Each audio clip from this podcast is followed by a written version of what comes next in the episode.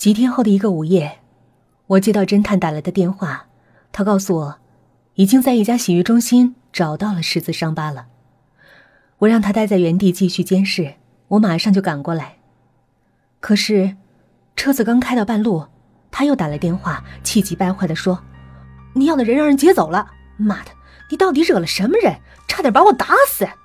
我没容他说完，就挂断电话，立刻调转车头朝水族市场。飞驰而去，林子如的水族馆大门紧闭，我隐约听到里面传来沉闷的呼救声，我心里一急，赶忙发了疯似的用力拍门，可是没人来开门。突然我想到了钥匙在我身上，忙摸出钥匙开了门。门刚打开，我就惊呆了，只见有几口鱼缸被砸破了，地上洒满了各种鱼类。有的还在做垂死挣扎，有的已经被踩死了，肠子流了一地。林子如正坐在一个被反剪双手的秃头的背上，用力死死的将他的脸按在一条死鱼上，秃头只能发出微弱的哼哼声。我回过神来，正准备跑过去阻止他的疯狂行为。他却站了起来，解开了秃头手上的绳子，然后在他的屁股上狠狠踹了一脚，冲他吼道：“滚！”他赶紧吃力的爬起来，不可置信的看着我们。他赤裸着的上身看起来并没有新鲜伤痕，只是嘴角两边有些蓝色的残留物。滚！趁我还没改变主意之前，快滚！林子如再次大声吼了一句。秃头听到了这句话，才赶紧狼狈的跑了。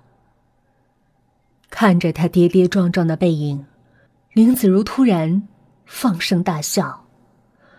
笑着笑着，突然流下了眼泪。他摸出手机，打了电话。人已经在路上了，你们把他看好。我等你们好消息。他锁好门，仿佛当我不存在似的，直接走进里屋的浴室洗澡。我被眼前的一幕搞懵了。我原以为我看见的会是血淋淋的杀人现场，可是林子如却将他毫发无损的放走了。我带着疑问站在浴室门口，准备等他出来问个明白。可是我没机会开口了。浴室门一开，他就冲过来，紧紧抱着我，把他的唇附在了我的唇上，热烈的吻着。在他的引导下，我们滚到了床上。他突然放开我，深深看着我，问道：“你真的爱我吗？”我爱怜的双手捧着他的脸庞，坚定的点了点头。他抿了抿双唇。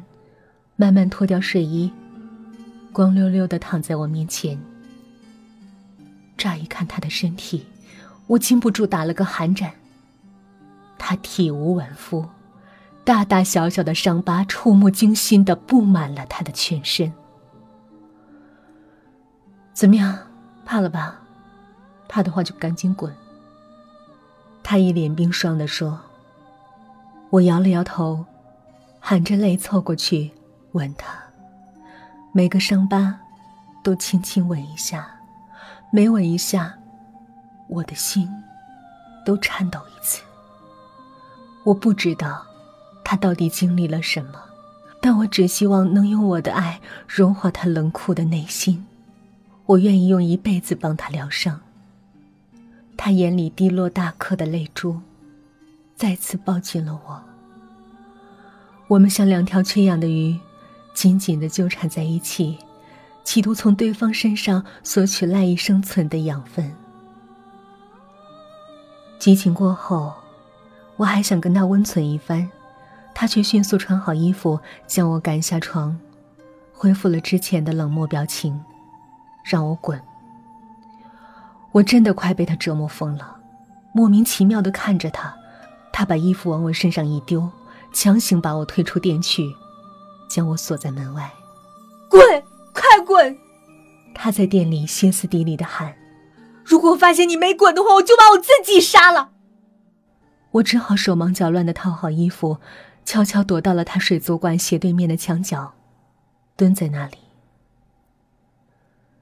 天亮了，水族市场开始有了生气，随之而来的是一条爆炸性的新闻：一个秃头从本市最高的楼上跳了下来，当场身亡。据高楼保安说，他发了疯似的，一口气爬到了楼顶，大喊一声。美好世界，我来了！便一跃而下。就在我震惊万分时，一辆警车呼啸而来，直奔林子如的水族馆。一切都来不及了，我只能眼睁睁的看着警察把他押上警车。临走时，他回过头，对我笑了笑。他笑起来真好看，真是讽刺。他居然在这种时候，才肯对我笑。事后我才知道，如果不是林子如自己打电话报警，警察或许会将秃头的死定性为自杀。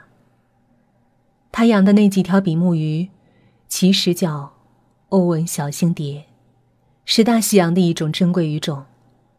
它的鱼卵是蓝色的，里面有一种特殊的生化物质。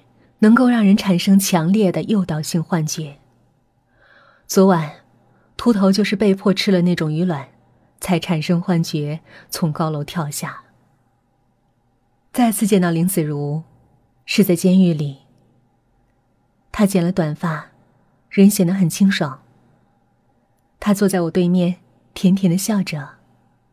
我告诉他，他的水族馆让我打理的很好。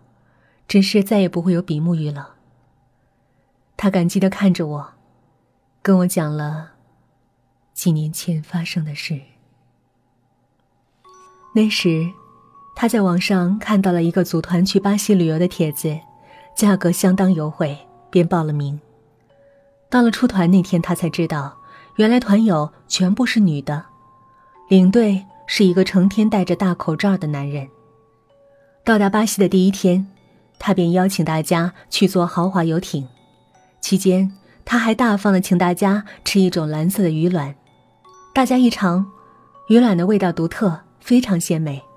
那些美女都吃得非常尽兴，唯独他，不怎么喜欢吃鱼卵，尝了一口便搁下了筷子。半夜时分，恐怖的事情发生了。那些女人一个个从床上爬起来，走到船舱外，相继扑通扑通的跳进了海里。他吓坏了，大声的呼救。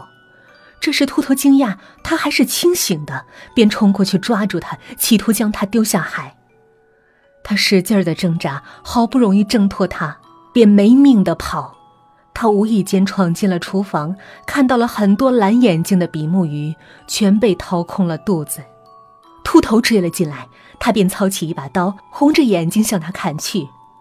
他吓了一跳，转身往回跑。他用力把刀一掷，正好砍在他的后背上。他大叫一声，扑倒在地。他跑上去又砍了他一刀。如果不是有人砍来施救，秃头肯定会被他剁成肉酱。他被那些人抓住，抛进海里。他一落水，便马上被打捞上救生艇。刚一上艇，他就被打晕了。等他醒来的时候，发现自己被卖到了红灯区，开始了饱受折磨和摧残的生活。他身上的伤疤，便是那些嫖客留下的。尽管如此，他并没有放弃自救，他无时无刻不在想着逃跑。终于有一次。在嫖客花高价外包他时，他冒着被打死的危险找机会逃了出来。在当地警察的帮助下，他被遣送回国。只可惜，他们被卖到不同的地方，无法找到他们。他联系到了几位团友的亲属，但他们告诉他，他们的行为被定性为集体自杀。因为游艇上的监控录像清楚的显示，他们是自己跳下海的。得知真相后，他们都悲愤交加，发誓一定要将秃头找到，以牙还牙。后来的事，我就全都知道了。李军，原谅我那么恶劣的对待你，我只是不想你卷进来。忘了我吧，我不值得你爱。他凄然一笑说：“ 不过谢谢你，让我体会到了被爱的幸福。”我不言语，我用眼睛告诉他：“我会等他。”哪怕用一辈子。